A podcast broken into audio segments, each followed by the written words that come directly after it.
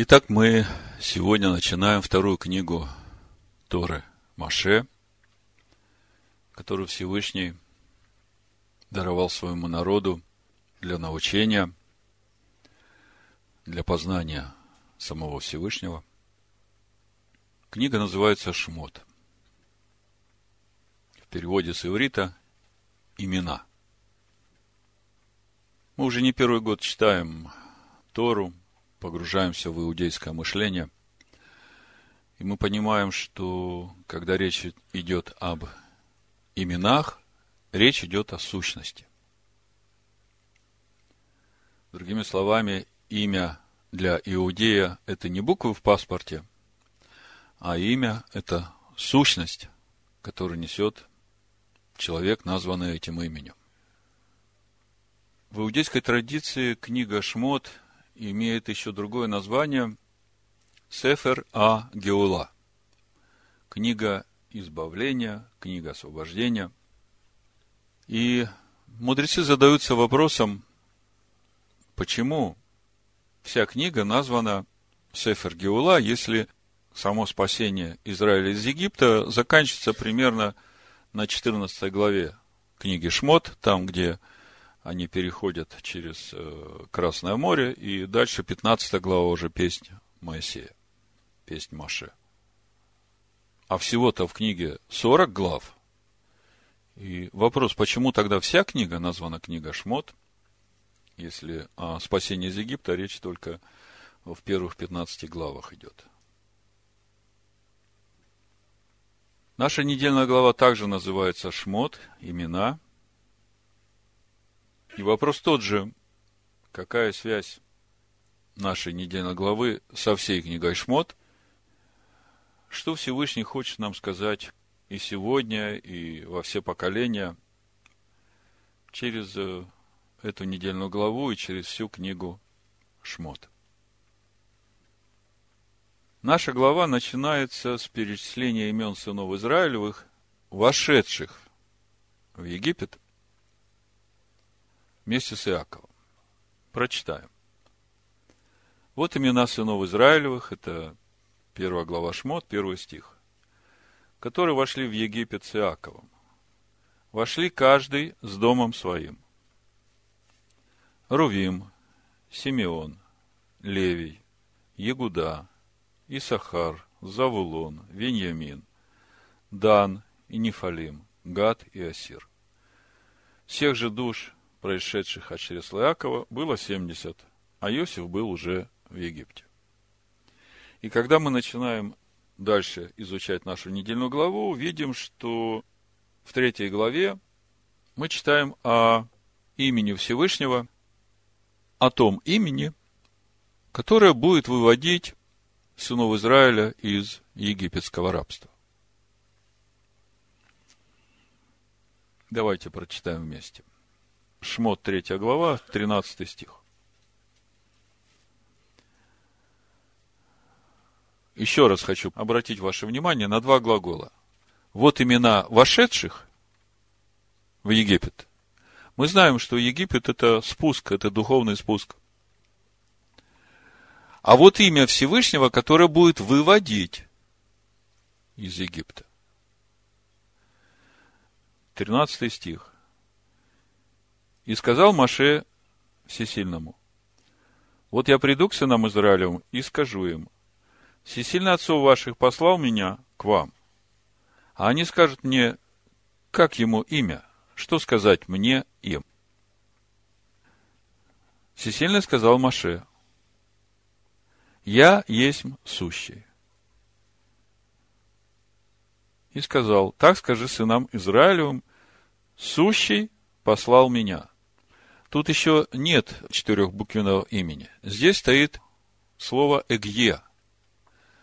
Это будущее время глагола «есть». «Эгье ашер эгье». Вот кто посылает Маше. И сказал всесильный Маше, Эгье, Ашер, Эгье, я буду, как буду. И сказал он, так скажи сынам Израиля. Я прибуду, Эгья. послал меня к вам. И сказал еще всесильный Маше, так скажи сынам Израилю. Здесь очень важно понять суть вот этого диалога, вернее, даже суть ответа Всевышнего Маше. Как говорят иудейские комментарии, имя Всевышнего Эгье – это то время, когда в мире все будут знать единого. Это такое возвышенное имя, и оно еще не так близко. Вот для этих сынов Израиля, которые в Египте. И как бы у Маше такая просьба к Всевышнему, Всевышний, когда я им скажу об Игье, то это для них так далеко, что у них может не хватить силы как бы ухватиться за это. И тогда Всевышний продолжает. 15 стих. «И сказал всесильный Маше, так скажи сынам Израилю, Адонай, всесильный отцов ваших, всесильный Авраама, всесильный Ицхака, всесильный Иакова послал меня к вам. Вот имя мое навеки и памятование о мне из рода в род. Что Всевышний говорит?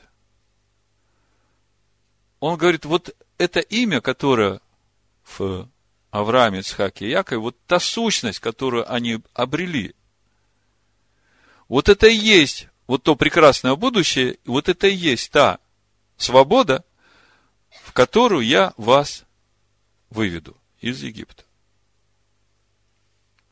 И тогда для нас сегодня самый важный вопрос, что они такого сделали, Авраам, Ицхак и Яков, что удостоились вот такой любви Всевышнего, что Всевышний связал свое имя, свою сущность с Авраамом, Исхаком и Яковом навеки. Вот если мы посмотрим на содержание всей книги Шмот, то мы видим, что она начинается с описания этого рабства сынов Израиля в Египте. И мы видим, что оно настолько тяжелое, что когда Маше приходит и говорит им, что Всевышний послал меня вывести вас из Египта, они сначала обрадовались и поверили, но потом, когда им стало тяжелее, это мы будем в следующей главе читать, написано, что они уже не поверили по причине короткого духа. Мы сейчас говорим о том спасении, который приготовил Всевышний для своего народа. Мы начали с того, что вся книга Шмот названа книга избавления. И книга начинается с того, что описывает состояние сынов Израиля, которые сами уже не способны выйти из Египта. Нужна помощь извне.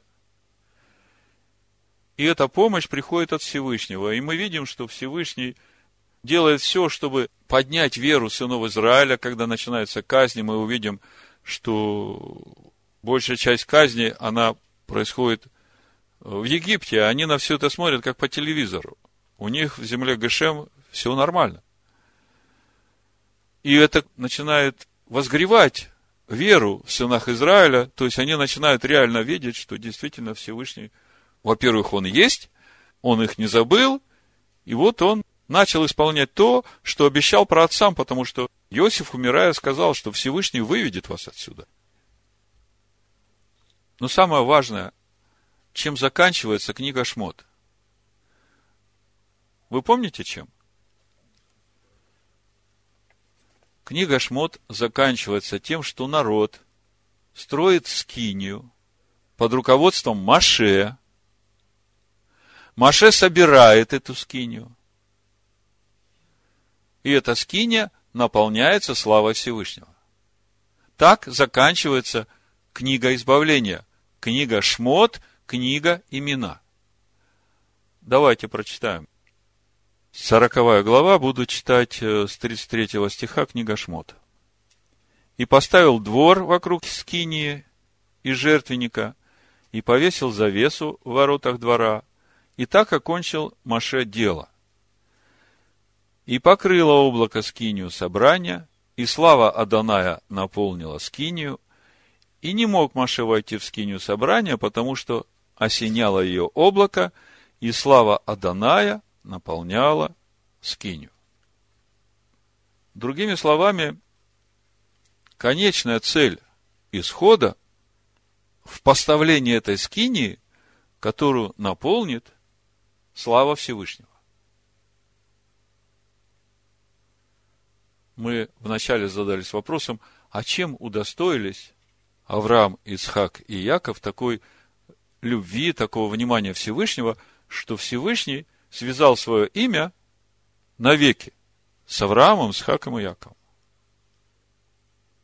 Вы видите вот эту связь всей цели книги Шмот с тем именем, которое будет выводить сынов Израиля из Египта. То есть, у нас в нашей уже недельной главе дана как бы начальная позиция и конечная. Кто послал меня? Адонай, всесильный отцов ваших, всесильный Авраама, всесильный Ицхака, всесильный Якова, вот имя мое навеки. Когда мы читаем Новый Завет, мы видим, Иешуа говорит, что Авраам, Ицхак и Яков сейчас в Царстве Небесном. И это для нас очень убедительный аргумент. И тогда нам остается увидеть для себя, чем же были особенны Авраам, Ицхак и Яков, что они вот достигли такого отношения Всевышнего к ним, что Всевышний стал их всесильным. Ну вот, теперь, если мы с этими образами, описанными в книге Шмот, перейдем к понятиям Нового Завета, говорящим нам о спасении нашей человеческой души, то можно увидеть, что вся книга Шмот ясно говорит нам о том, что истинная суть нашего спасения именно в том, чтобы каждому вышедшему из рабства этого мира через веру в пролитую кровь Ишуа Машех стать скинией, в которой будет обитать всесильный. И, в общем-то, книга Откровений нам ведь об этом и говорит. 21 глава, с 1 по 3 стих написано, Книга Откровения. «И увидел я новое небо и новую землю, ибо прежнее небо и прежняя земля миновали, и моря уже нет. И я, Иоанн, увидел святый город Иерушалаем, новый, исходящий от всесильного с неба, приготовленный как невеста, украшенная для мужа своего. И услышал я громкий голос неба говорящий, «Се скиня всесильного с человеками, он будет обитать с ними, они будут его народом, и сам Всесильный с ними будет всесильным их. Вот когда все это вместе складываешь, понимаешь, что конечная цель нашего пути в Царство Небесное – это достичь такого состояния, которого достигли Авраам, Ицхак и Яков. Чтобы всесильный Авраама, Ицхака и Якова, был нашим всесильным, каждого из нас. И вопрос, как этого достигнуть? Вот на этой неделе, когда мы читали Писание по нашему календарю, меня коснулся один стих из 15 главы «Премудрости Соломона». Я его прочитаю, потому что это напрямую связано со всем, о чем мы сегодня говорим. Буду читать с седьмого стиха. Написано, горшечник мнет мягкую землю, заботливо лепит всякий сосуд на службу нашу. Из одной и той же глины выделывают сосуды, потребные и для чистых дел, и для нечистых. Все одинаково. Но какое каждого из них употребление решает судья, тот же горшечник. Восьмой стих. И суетный труженик из той же глины лепит суетного Бога. В общем-то, мы поэтому избегаем в своей речи слова «Бог». Потому что в языческом мире так много богов. И когда ты будешь говорить с ними на их языке, то они будут думать, что ты им говоришь об их Боге.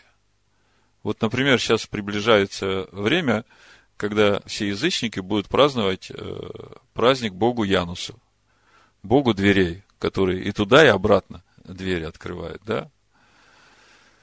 Поэтому в Писаниях имя Всевышнего Адонай Элагейну. Адонай Всесильный наш. Так вот, и суетный труженик из той же глины лепит суетного Бога, тогда как сам недавно родился из земли. И вскоре пойдет туда же, откуда он взят. И вот то, что меня коснулось.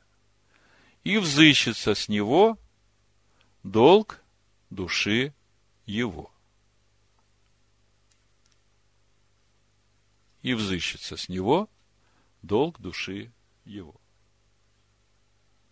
О каком долге души человека, сделавшего себе глиняного Бога и поклоняющегося ему, говорит автор этого стиха. Кому душа должна и как она может прожить жизнь так, чтобы не быть должной? Вопрос. По сути, каждый человек, живущий в этом мире или пришедший в этот мир, должен получить для себя ответ на главный вопрос своей жизни. Для чего он живет? Что он здесь делает в этом мире?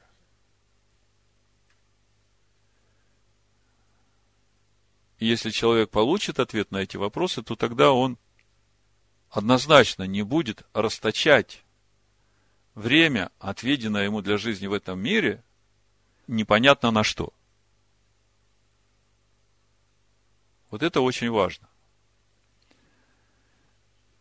А теперь возвращаясь к нашей книге Шмот, книге избавления, к нашей недельной главе, мы видим, что главный смысл нашего исхода из Египта – стать скинией, в которой обитает Всевышний.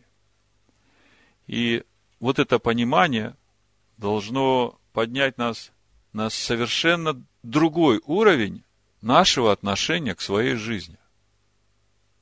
Главный вопрос для нас – чем удостоились Авраам, Ицхак и Яков того, что Всевышний назвал себя всесильным Авраама, всесильным Ицхака, всесильным Иакова. Нам нужно найти ответ на этот вопрос, и нам нужно сделать все, чтобы и нам удостоиться этой чести. И вот тут вот самый важный момент – вот сегодняшней проповеди то, что нам нужно увидеть. Как мы смотрим на себя, на свой путь, как мы делаем вот эту внутреннюю бухгалтерию, называется хижбон на иврите, когда предстаем пред Всевышним на что мы обращаем внимание, какие акценты мы ставим для себя. Я знаю, что все вы искренние люди, все вы любите Всевышнего и хотите быть во всем достойными Его. Тут этот вопрос не обсуждается. Речь идет о другом. Какими глазами мы смотрим на свои мысли, на свои поступки, на свои слова.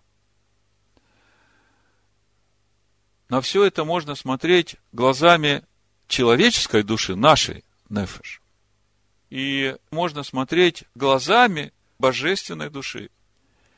И когда мы смотрим на нашу жизнь, на каждый прожитый день, когда делаем вот эту внутреннюю бухгалтерию глазами человеческой души, то что мы отмечаем для себя – ну, вот это надо было сделать, э, да, я это сделал, вот это сделал, вот это сделал, вот это не сделал, вот тут вот мне надо исправить, да. И как бы мы все время отмечаем в себе, что нам надо делать, чтобы продвигаться. Ну, сюда же можно отнести, да, я шаббат стараюсь соблюдать, в шаббат гоню от себя все мысли э, о какой бы то ни было работе, о какой-то суете, стараюсь все время пребывать э, в слове, в прославлении, в молитве. Праздники Всевышнего соблюдаю, с кашрутом у меня все в порядке. Это все хорошо, это все правильно, это все нужно. Но это все взгляд на нашу жизнь нашей человеческой душой. А ведь в нашей человеческой душе живет Сын Всевышнего. Машиах живет. И это божественная душа. Мы ведь знаем, что от самого сотворения наша душа сотворена с двойственной природой. Есть божественное начало и есть земное начало. И с тех пор, как мы приняли Машеха Иешуа в свое сердце, вот эта божественная составляющая ожила в нас. Мы, в общем-то, до сих пор недооцениваем и даже не понимаем, насколько это величественно, как это высоко и превосходно иметь вот этот дар внутри себя, вот эту жизнь. И если мы начинаем это понимать и задумываться, то естественный вопрос, а как вот эта божественная душа смотрит на то, как мы живем, на наши цели, на что мы тратим все время, проживаемое в этом мире – какие акценты, на что она обращает внимание? Как вы думаете, она смотрит на нашу жизнь? Она хочет, чтобы мы услышали ее понимание и отношение ко всему, что мы делаем. Безусловно, хочет. Более того, она и есть вот эта истина, вот эта любовь, вот этот шалом, которая хочет стать единой с нашей человеческой душой. Мы ведь говорим сегодня, о чем Авраам, Ицхак и Яков удостоились стать вот этими сосудами, в которых живет Илогим.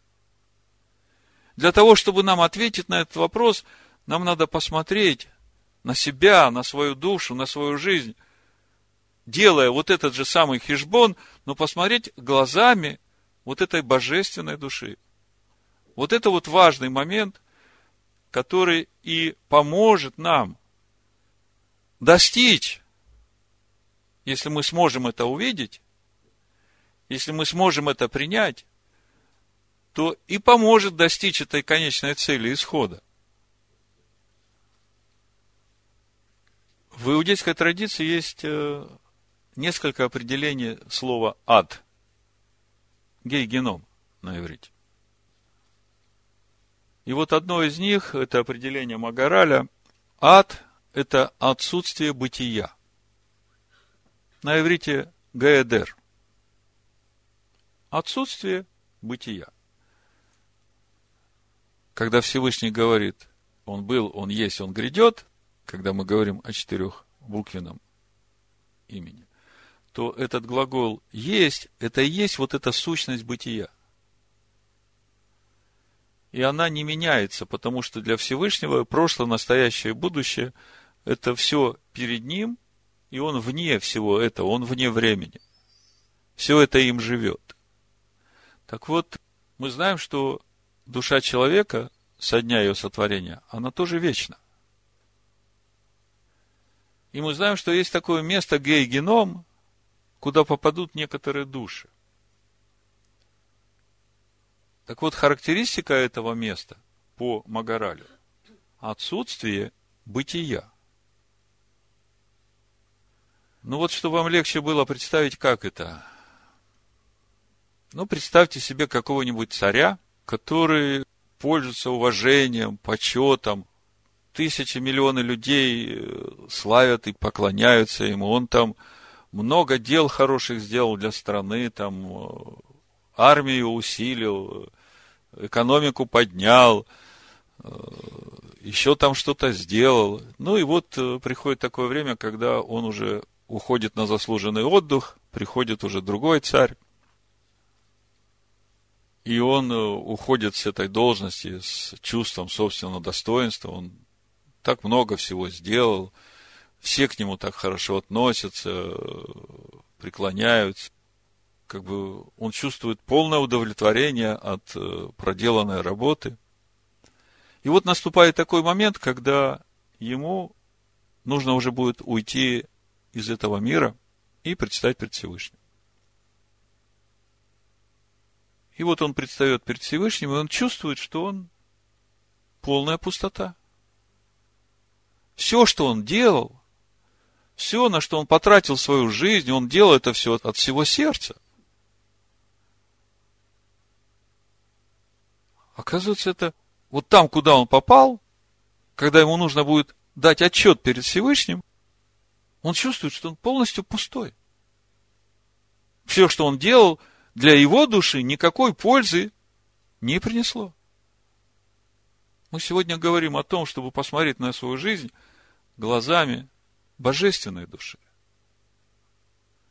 Поскольку мы уже понимаем главную цель нашего пребывания в этом мире – стать этой скиней, в которой будет обитать Всевышний, и, понимая это, мы должны посмотреть, а на что мы тратим свою жизнь в этом мире. Вот он, царь вам, который думал, что он заслуженный человек. А по итогу оказалось пустой. Вот у нас есть пример в Писаниях. Помните, сын Новохудоносора, Валтасар, царь. Тоже царь, тоже почитаемый, там почти все народы мира преклонялись перед ним. И тут он решил сделать пир, показать, какой он великий, и настолько вознеслось его сердце, хотя он же был свидетелем того, как его отец Новохудоносор семь лет э, животным был. Помните? И тогда он смирился, отец, и прославил Всевышнего. И это же все у сына перед глазами было. И вот теперь уже отца нет, теперь сын царствует, Валтасар. И что он делает? Он на этот пир приносит сосуды из э, храма Всевышнего, для того, чтобы его блудницы там пили вино из этой посуды. Ну, и выходит рука и пишет на стене «Мене, мене, текелу парсин». И он, когда это увидел, он понять не может, но его начало лихорадить. Он почувствовал, что в этой надписи что-то очень угрожающее для него лично. Никто не мог прочитать, приглашают Даниила, и вот Даниил приходит и читает. Это пятая глава Даниила, 25 стих. Вот что начертано. Мене, мене, текил упарсин. Вот и значение слов. Мене, исчислил всесильное царство твое и положил конец ему.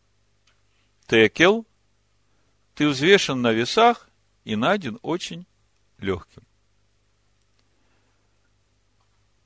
Пустой. Перес, разделено царство твое и дано медианам и персам. Тогда по повелению Валтасара облекли Даниила в багряницу и возложили золотую цепь на шею его, и провозгласили его третьим властелином в царстве. И вот 30 стих. В ту же самую ночь Валтасар, царь халдейский, был убит. Вот вам и царь. Был в почете, много чего делал, и вдруг приходит такой момент – когда его взвешивают на весах, и он пустой, текел. И в эту же ночь умирает. Представьте, куда его душа попадает, и как она теперь себя там чувствует. А душа-то вечна. Отсутствие бытия. И взыщется с него долг души его.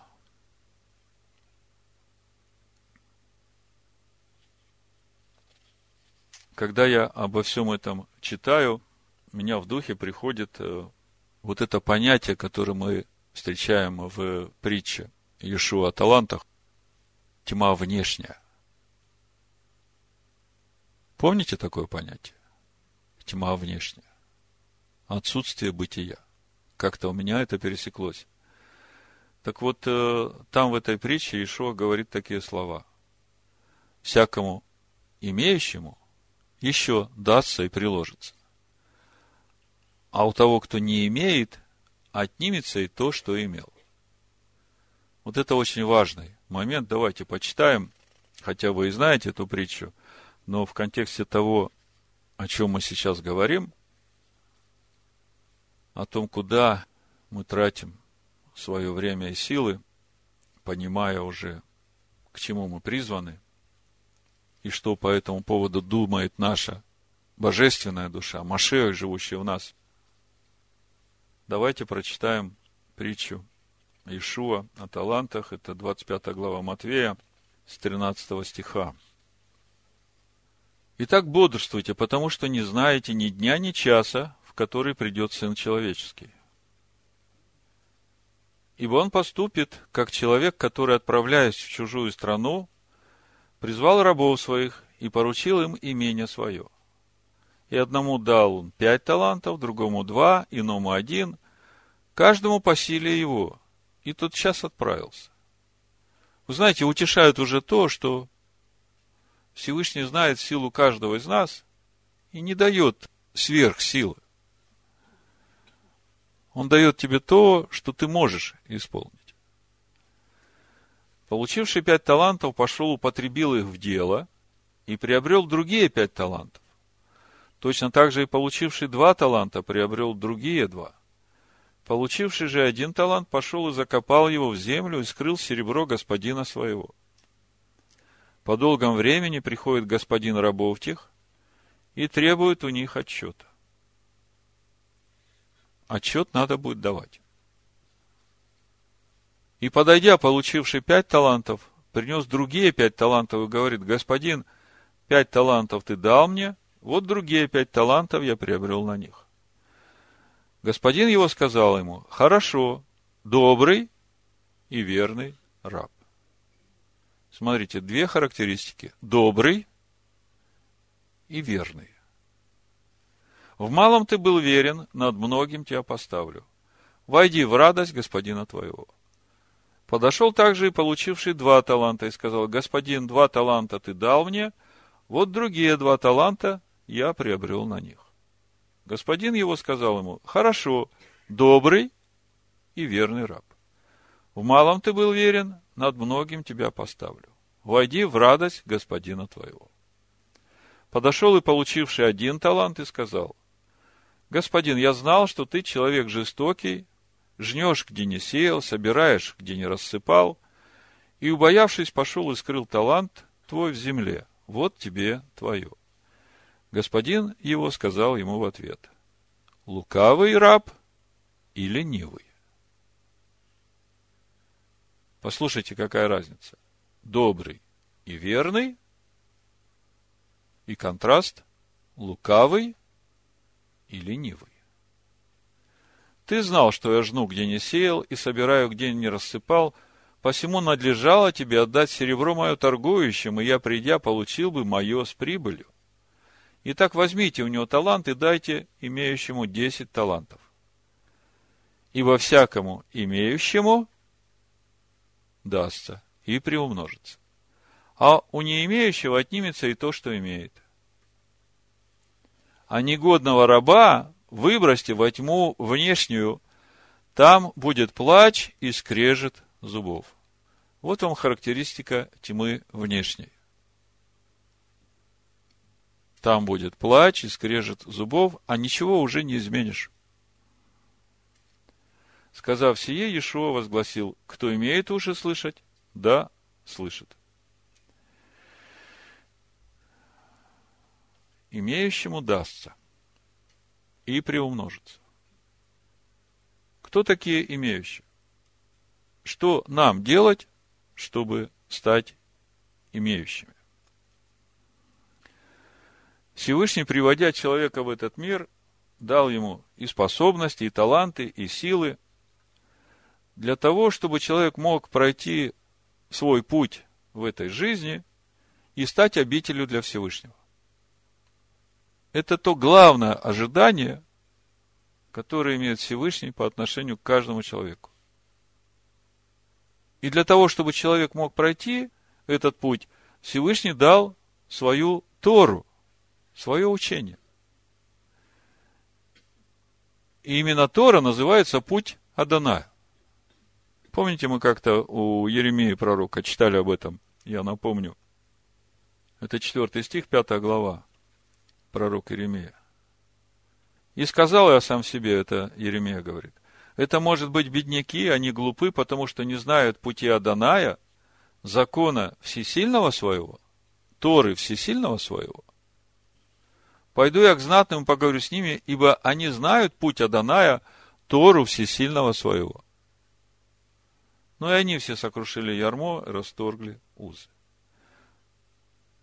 То есть, путь Аданая – это то, что Всевышний дает человеку, чтобы человек, пройдя этот путь, стал это скиней и не был должником перед Всевышним. Как это происходит? Когда человек погружается в познание Торы, он начинает видеть волю Всевышнего, то, что Всевышний хочет, чтобы человек делал. И также видит то, что Всевышний называет грехом. Это то, от чего человек должен удаляться.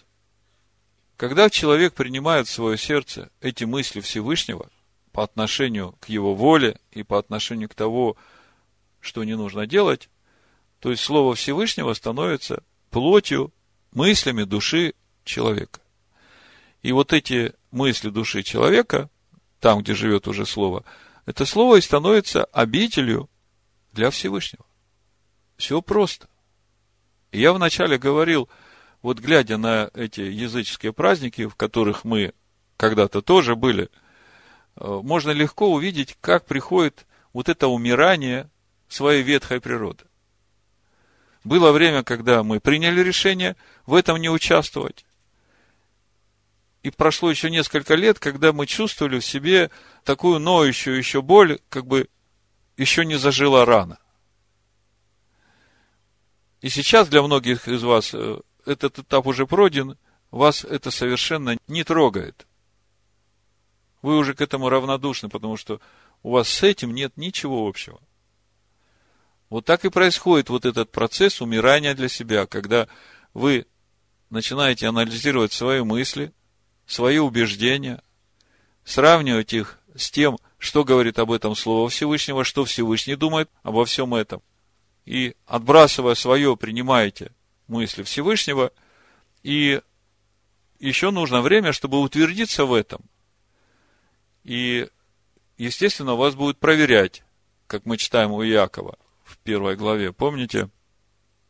Написано, блажен человек, это 12 стих – Блажен человек, который переносит искушение, потому что, быв испытан, он получит венец жизни, который обещал Адонай любящим его. То есть, когда тебя вот то, что ты отрезал себе, уже не трогает, хотя тебе предлагают это, ты ровно на это смотришь, не реагируешь, то это говорит о том, что в тебе уже новая природа. И вот это вот путь обновления нашей души, обновления духа ума нашего. Именно так наша душа обретает вес на весах праведности Всевышнего, когда будут взвешивать наши души. Вот теперь, возвращаясь э, к тому вопросу, который мы поставили в начале, взгляду на себя глазами нашей божественной души, давайте попробуем почувствовать, что же хочет видеть эта божественная душа в нас. Потому что, как я сказал в начале, когда мы делаем хижбон, когда мы стоим в молитве, готовимся, мы проверяем себя на те дела, которые мы должны были сделать. Там вот сегодня надо было помолиться, да. Э, хотел помолиться, но проспал, э, побежал на работу, не помолившись там, значит, это не прочитал, это оставил на завтра. Господи, прости, я сегодня такой занятый был. Вот, ну, я постараюсь все это исправить. Вот э, такой хижбон. Да. А по сути, ничего божественного в этом нет, просто суета, и ты даже не прикоснулся к источнику. А божественная душа на все это смотрит, и она какие-то ожидания имеет по отношению к тебе, она хочет тебе что-то сказать. Она хочет тебе сказать, что же самое важное для тебя вот во всей этой твоей жизни.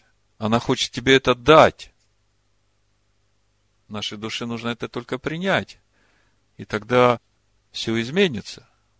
Тогда и суета уйдет, и все страхи уйдут, и любовь придет, и шалом придет.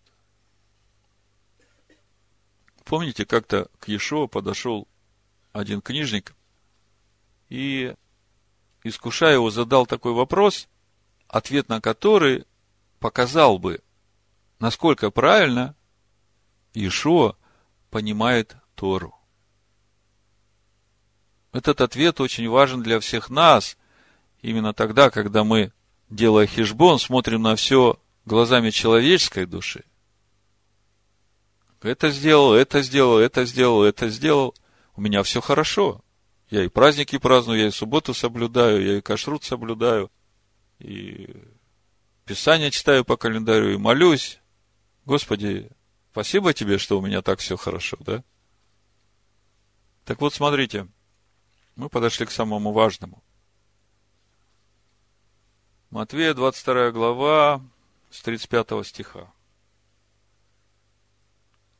Один из них, законник, искушая его, спросил его, «Учитель, какая наибольшая заповедь в Торе?» Иешуа сказал ему, «Возлюби Адоная Всесильного твоего всем сердцем твоим и всей душою твоею, и всем разумением твоим». Сия есть первая и наибольшая заповедь. Вторая же, подобная ей, возлюби ближнего твоего, как самого себя. И вот сороковой стих. На сих двух заповедях утверждается вся Тора и пророки. Что Иешуа сказал? Это ведь наш учитель. На что мы должны обратить внимание на своем жизненном пути? Где у нас эти главные приоритеты? То, что мы заботимся о том, чтобы светить субботу и праздновать праздники Аданая и соблюдать кашрут, это все хорошо. И это нужно. И я сейчас скажу, для чего это нужно. Но вот нам нужно вот это увидеть. Книжник хочет узнать у Ишуа его понимание всей Торы. А Ишуа говорит, вся Тора, вот все заповеди, которые даны в Торе, их конечная цель или основание всего этого – любовь ко Всевышнему и любовь к ближнему. И когда мы смотрим на все эти заповеди, которые даны в Торе, порой возникает такой вопрос, а как вообще эти заповеди могут привести меня к любви к ближнему? Я бы хотел любить ближнего, как самого себя – но почему-то всякий раз, когда ближний наступает мне на мой любимый мозоль, я почему-то себя люблю больше. И говорю ему все, что я думаю о нем. В чем проблема? Когда мы читаем апостола Иоанна, первое послание, пятую главу, он тоже там говорит о любви, он там тоже очень важные вещи говорит, нам сейчас это надо понять. 1 Иоанна, 5 глава, со второго стиха что мы любим детей Всевышнего, узнаем из того, что любим Всевышнего и соблюдаем заповеди Его. Ибо это и есть любовь ко Всевышнему, чтобы мы соблюдали заповеди Его, и заповеди Его не тяжкие. Ну, как-то уже немножко легче стало, потому что мы видим, что любовь к Всевышнему мы можем явить своими делами, своим соблюдением заповеди Всевышнего. Ну, безусловно, очень большую роль играет то, с каким сердцем мы это делаем. Мы можем это делать э, подолгу, и тогда это ничего не дает. А можем это делать с любовью ко Всевышнему, и тогда это будет давать нам радость. Но как из этого узнать, что мы любим ближнего? Как мы можем через то, что мы соблюдаем заповеди Всевышнего, узнать, что мы любим ближнего? как бы я соблюдаю все заповеди, делаю все, что написано, стараюсь, но при всем при этом э, как-то с любовью к ближнему напряженка. Сплошные обиды, претензии, недовольство. В чем проблема? Вот тут вот как раз и есть вот этот определяющий момент, как посмотреть на себя глазами вот этой божественной души, глазами Машеха Иешуа, живущего в нас. Во всем нашем образе жизни, во всем нашем следовании путем Аданая, потому что мы все время смотрели на это глазами своей человеческой души и отмечали только то, что мы делаем и что нам еще нужно сделать, или где-то что-то мы неправильно сделали. А вот как посмотреть на все это глазами Машеха Ишуа, мы только что увидели, что Ишуа говорит, что в основе всей Торы любовь. Любовь к Всевышнему и любовь к ближнему. И про любовь к Всевышнему более-менее понятно. А вот как из этого мы можем узнать, что мы любим ближнего, вот сейчас мы как раз к этому и подошли. Матвея 7 глава, 12 стих, Ишуа говорит. Итак, во всем, как хотите, чтобы с вами поступали люди, так поступайте и вы с ними, ибо в этом Тора и пророки. Послушайте, только что мы читали Машех Ешуа говорит, что вся Тора и пророки в том, чтобы любить Всевышнего и ближнего своего. А здесь Ишуа говорит, что вся Тора и пророки в том, чтобы мы поступали с другим так, как хотим, чтобы с нами поступали. По сути, вот когда все это вместе складываешь, получается, любовь ко Всевышнему и любовь к ближнему, это и есть поступая с ближним так, как хочешь, чтобы поступали с тобой. А как это? Так вот я вам объясняю как. Помните, в притчах 29 главе, в 18 стихе мы читали о том, что без откровения свыше народ не обуздан, а соблюдающий Тору блажен – это притча 29.18. Мы только что говорили о том, что с любовью ко Всевышнему как бы все просто и понятно, а вот когда переходим на уровень любви к ближнему, главной проблемой является как раз вот это наше человеческое «я», которое еще не умерло. Потому что вот эти обиды, вот эти недовольства, вот эти претензии, это как раз то, что должно было умереть. И когда это умрет, тогда ты сможешь делать другому то, что хочешь, чтобы делали тебе.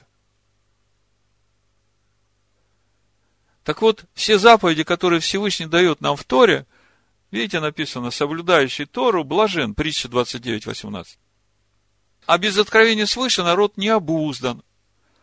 Вот эта наша необузданность, она как раз и проявляется через наше недовольство – как мы читаем в послании Ефесянам, в 4 главе, апостол Павел говорит нам, Никакое гнилое слово да не исходит из уст ваших, это 29 стих, а только доброе, для назидания в вере, дабы оно доставляло благодать слушающим.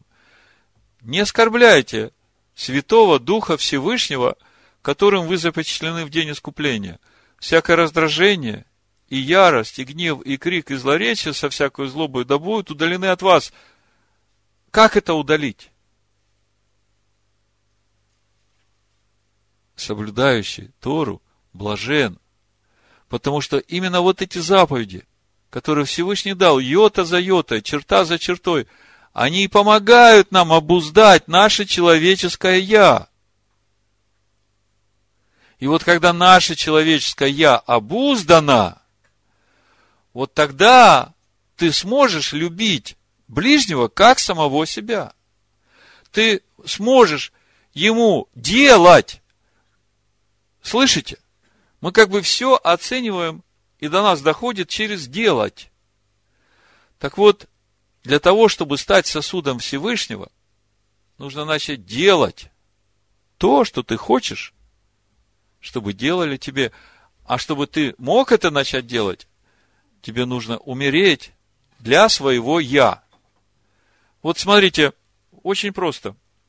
Вот сегодня много а, о любви говорили. Сестра говорит, я эти языческие праздники не праздную, и тебе советую выйти из Вавилона. А в ответ слышу, я в твоих словах не вижу любви. Послушайте, есть два вида любви. Есть душевная любовь, которая любит брать, получать то, что нравится для я этой души. И когда она этого не получает, она раздражается, она обвиняет тебя в отсутствии любви, потому что ты мне не дал того, что я хочу. И это на всех уровнях, как Иоанн говорит. Похоть плоти, похоть очей и гордость житейская. И если я это не получаю, я становлюсь несчастным. Мне понравилась одна простая иудейская мысль.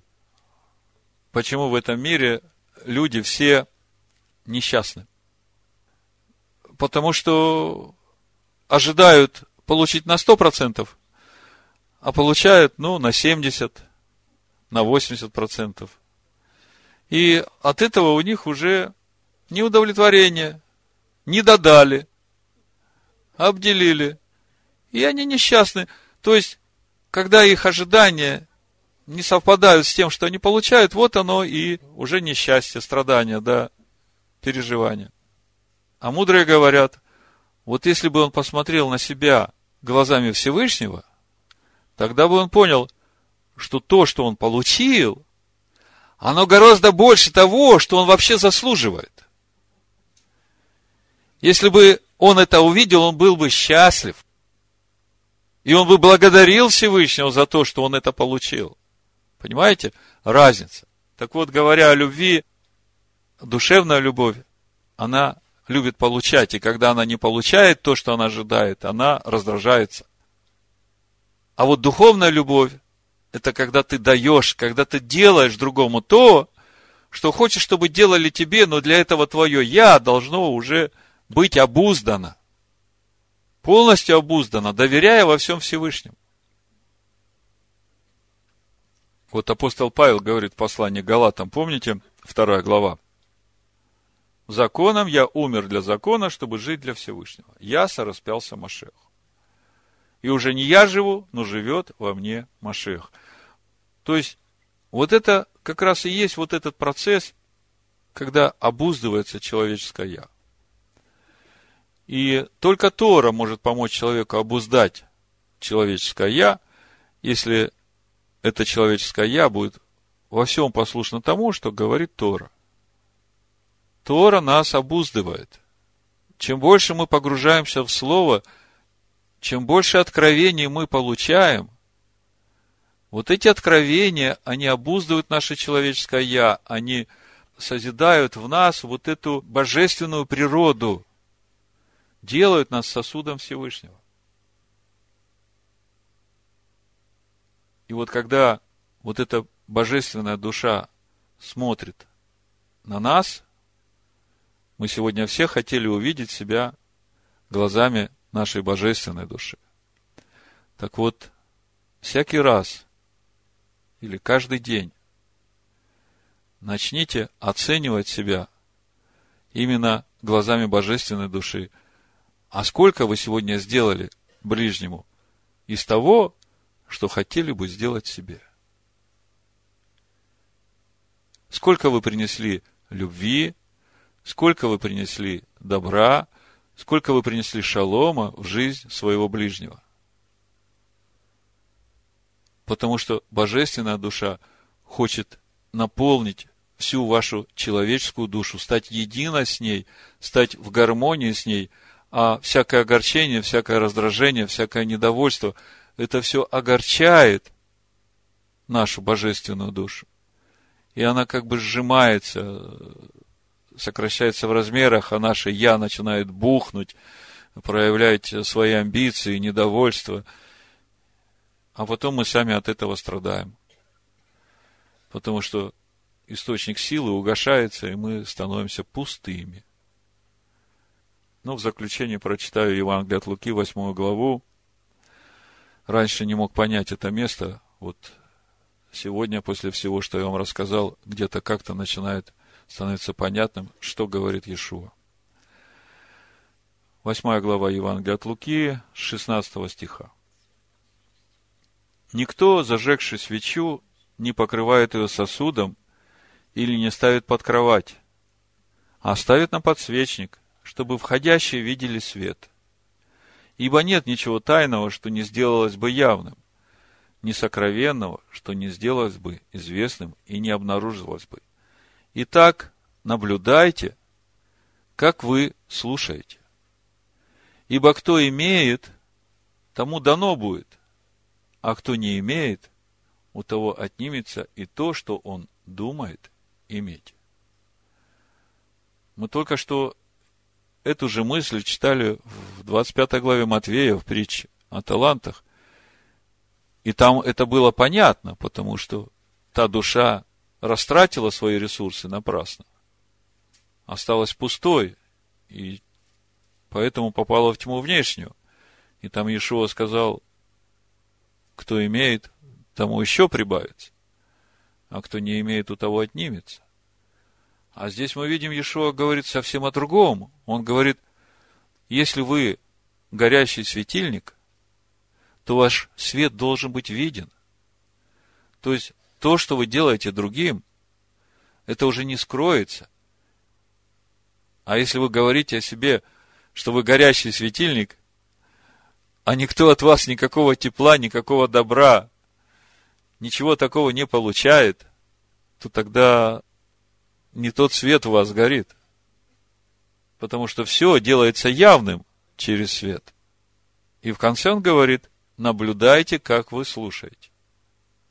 Вот вы сегодня услышали.